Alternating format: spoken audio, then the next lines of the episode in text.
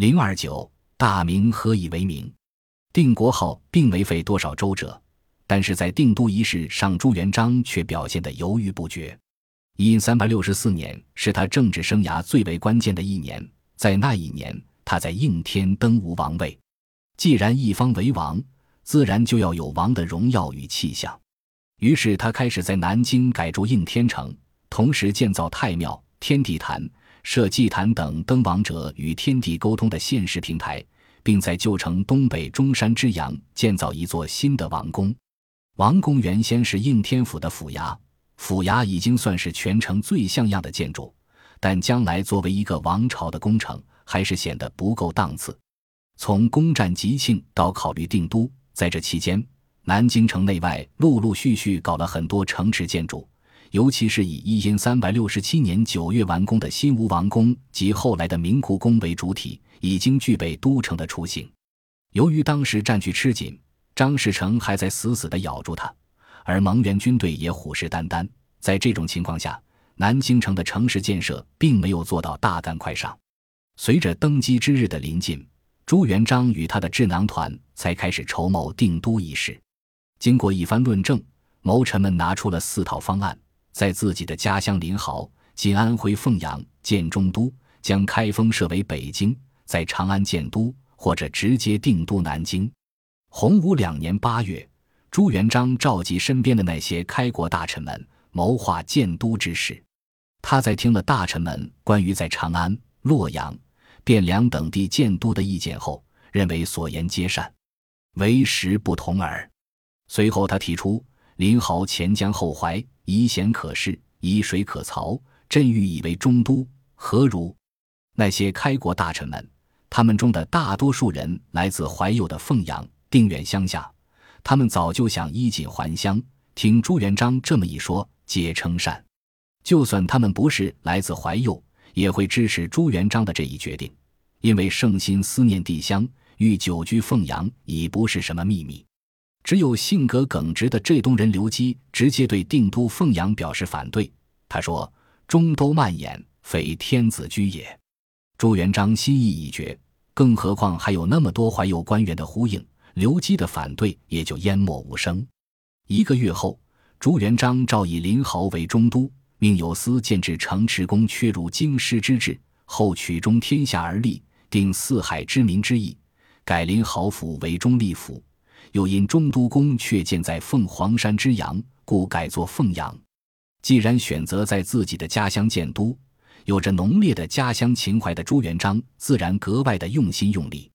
明中都的布局严格遵循传统的对称原则，着重突出的是中轴线上宫阙的建筑布局。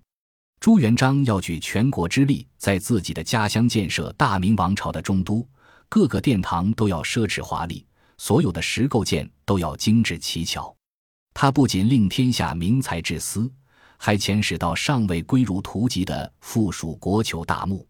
为了使建筑坚固，不仅用桐油、石灰、糯米做浆砌砖，关键部位甚至熔灌铁水。曾经有专家做过比较，在明初三都之中，最奢华的应该是凤阳的明中都。以石雕为例。南京明故宫午门石须弥座上只有少量的纹饰，其余部分都没有雕饰。北京故宫午门只有门洞南北两端有少量的雕饰，石雕的精细和华丽程度远远比不上中都午门石雕。从石雕题材上来看，北京宫殿的题材主要是以龙凤为主，不像中都石雕那样丰富多彩。中都宫殿石处大概达到了二点七米见方。可以清晰地看到浮雕，浮雕以精美的盘龙为主，而北京故宫太和殿的石柱仅为一点六米见方，没有任何雕饰。洪武八年，眼看着中都建设竣工在即，一心盼着早日迁都的朱元璋亲临凤阳验收。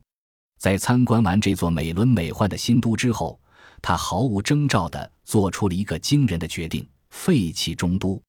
皇帝是不是疯了？一时之间，流言汹汹。有人说，朱元璋在验收过程中得到一个意外的消息，因为工头拖欠工钱，惹得施工的匠人们心怀怨恨，实施了验生法。也就是在宫殿的一些关键部位，埋下了一些咒符、泥人、木人、弓箭、剪刀、纸人等东西。据说这样将给居住者带来厄运。朱元璋要把修造宫殿的几千名工匠全部杀掉。明史说他尽杀之。工部尚书毕祥冒死进言说，只有木匠才能下阵务，铁匠和石匠没有责任，活者千数。经这么一折腾，朱元璋不可能再在凤阳建都了。其实，在两难中徘徊的朱元璋，一度想以应天府为南京，开封为北京，想要模仿周朝与汉代营建两京。实现春秋往来巡狩的复古愿望，最终因为开封当时民生凋敝，恐劳民伤财会生变故，况且又有元末修黄河导致农民大起义这个前车之鉴，朱元璋只好无奈地选择放弃。对于每一个有帝王梦想的人来说，长安都是一个绕不开的地方。这里是中国历史上建都最多的城市，尤其那几个老牌帝国。之所以会有那么多王朝选择在这里建都，是因为在中国历史上，北方少数民族明显的比南方少数民族要好斗，具有更强悍的侵略性。他们常常不安分地从游牧区南下，侵扰到农耕区，这就给农耕区的民众带来了无尽的烦恼与痛苦。相对而言，建都北方势必将大一统帝国的政治和军事重点投在北方。这样可以迅速的就近调集军事力量来应对。洪武二十五年（因三百九十二年），朱元璋事业的接班人太子朱标在考察未来迁都之地长安以后突然病逝，使得朱明王朝迁都长安之事不了了之。应天、南京是朱元璋不得已才选择的地方，曾经是他创业阶段的根据地。应天一词。最早出现在伏羲时期的《简易道德经》里，他的意思是响应天，人心虔诚不为天。从攻占吉庆到建立大明帝国，朱元璋已经在应天前前后后待了十二个年头。应天府是他打天下的中心根据地和大本营，同时这块热土也见证了他一路走来的艰辛和他足够伟大的功绩。从某种意义上说，朱元璋对应天还是有着较为深厚的感情。他之所以没有坚定的选择在南京建都，也是出于战略上考虑。南京从地理位置上看偏于江左，离中原非常之遥远，在全国统一的形势下，难以对中原和全国进行有效的统治。再加上有人在他面前嘀咕了一句：“南京之第六朝，国祚不永。”也就是说，在南京建都的王朝都是短命的。这魔鬼般的咒语一直缠绕着他，令他迟迟不愿下决心在南京定都。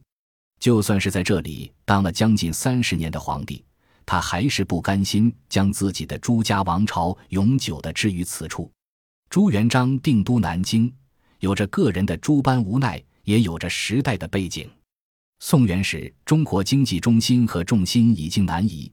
当时天下财富出于东南，而金陵为其会，也就是说，南京是当时东南与南方各省经济的枢纽，是全国经济的中心。有这么得天独厚的物质基础为背景，南京作为大一统帝国的都城，就绝不会有物质经济之忧。